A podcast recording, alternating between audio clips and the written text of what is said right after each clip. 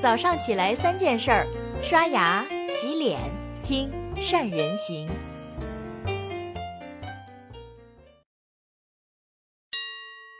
大家好，我是善人。在十二号的晚上，我在善人教育用见仁见智跟大家聊了微信小程序之后呢，引起了很大反响。今天早上，我想用善人行再给大家详细聊一聊微信小程序的具体的应用。让大家知道怎么样去使用。从一月九号到现在，小程序已经上线了大半年了。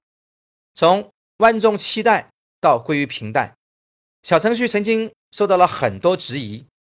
不过，就在最近一个月，微信多次放出猛料、技术大招，把大家的目光再一次的吸引回了小程序上。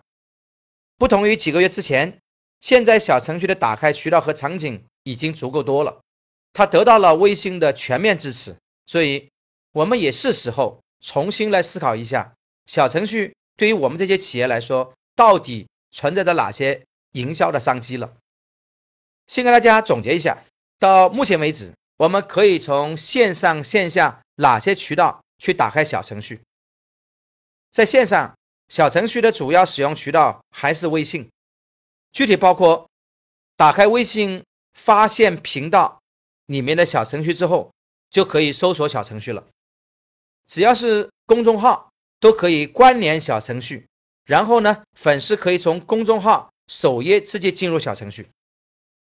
另外呢，公众号的文章能够内嵌小程序，让用户在阅读文章的时候直接点进去。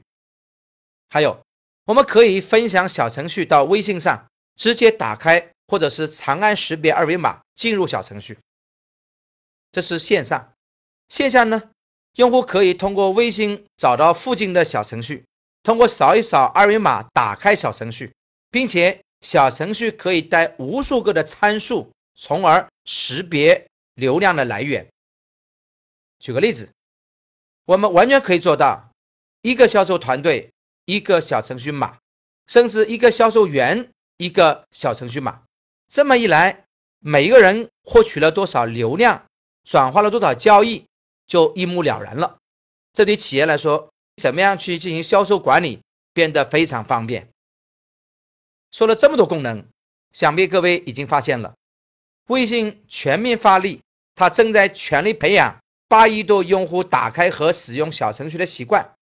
这个势能无疑很强大，这也是为什么我说小程序红利已经到来的原因。我们企业要做的。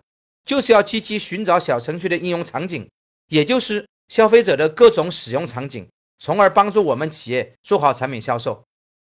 我给大家举几个例子。首先，小程序可以成为业务员的销售利器。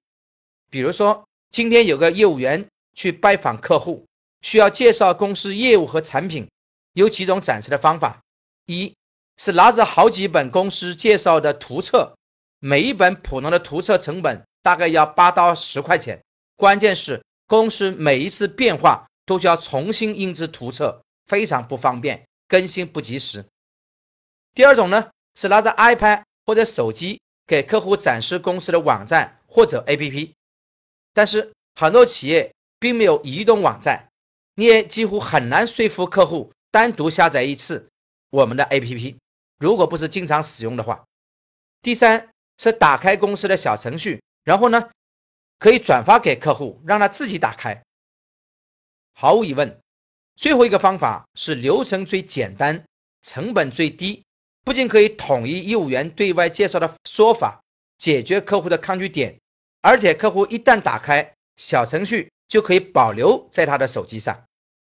而对于我们企业来说，小程序很简单的一个应用场景，就是去做产品的展示页或者是产品成交页。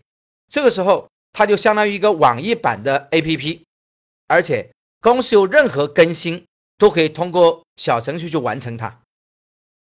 其次呢，小程序可以有效的提高实体店的消费体验。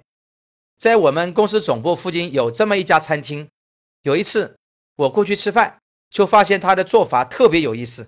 我根本不用花时间去排队点餐和买单，而是我直接就坐到桌子上。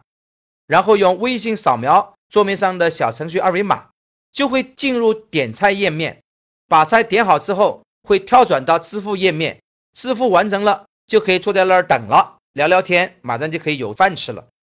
因为只要你一完成支付，餐厅的后厨系统就会收到订单提醒，然后为你完成订餐。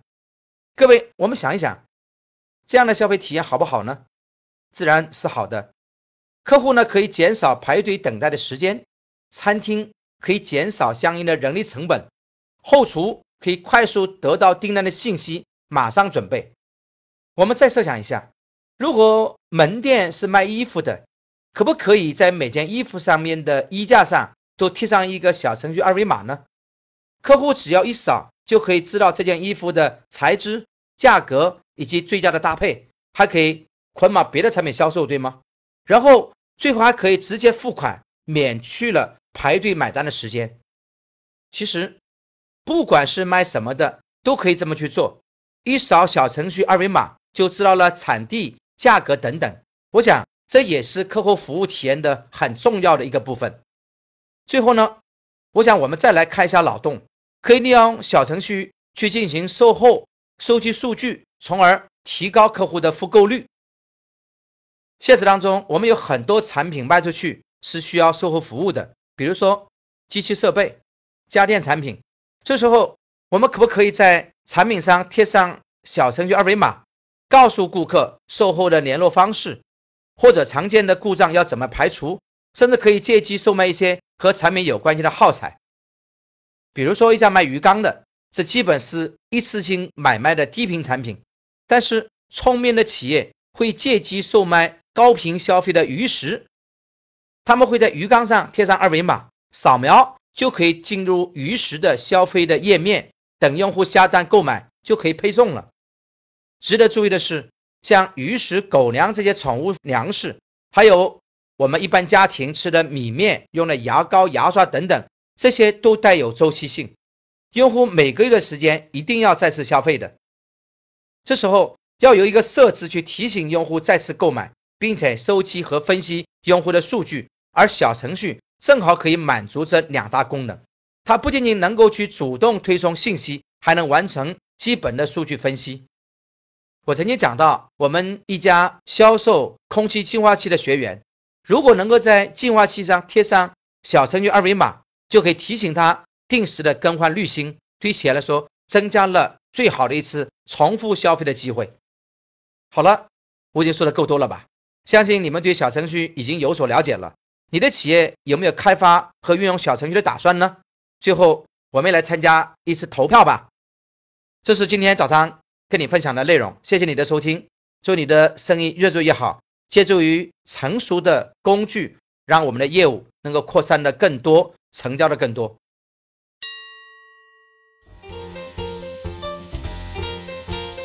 关注善人行微信公众号，每天早上六点三十分，咱们不听不散。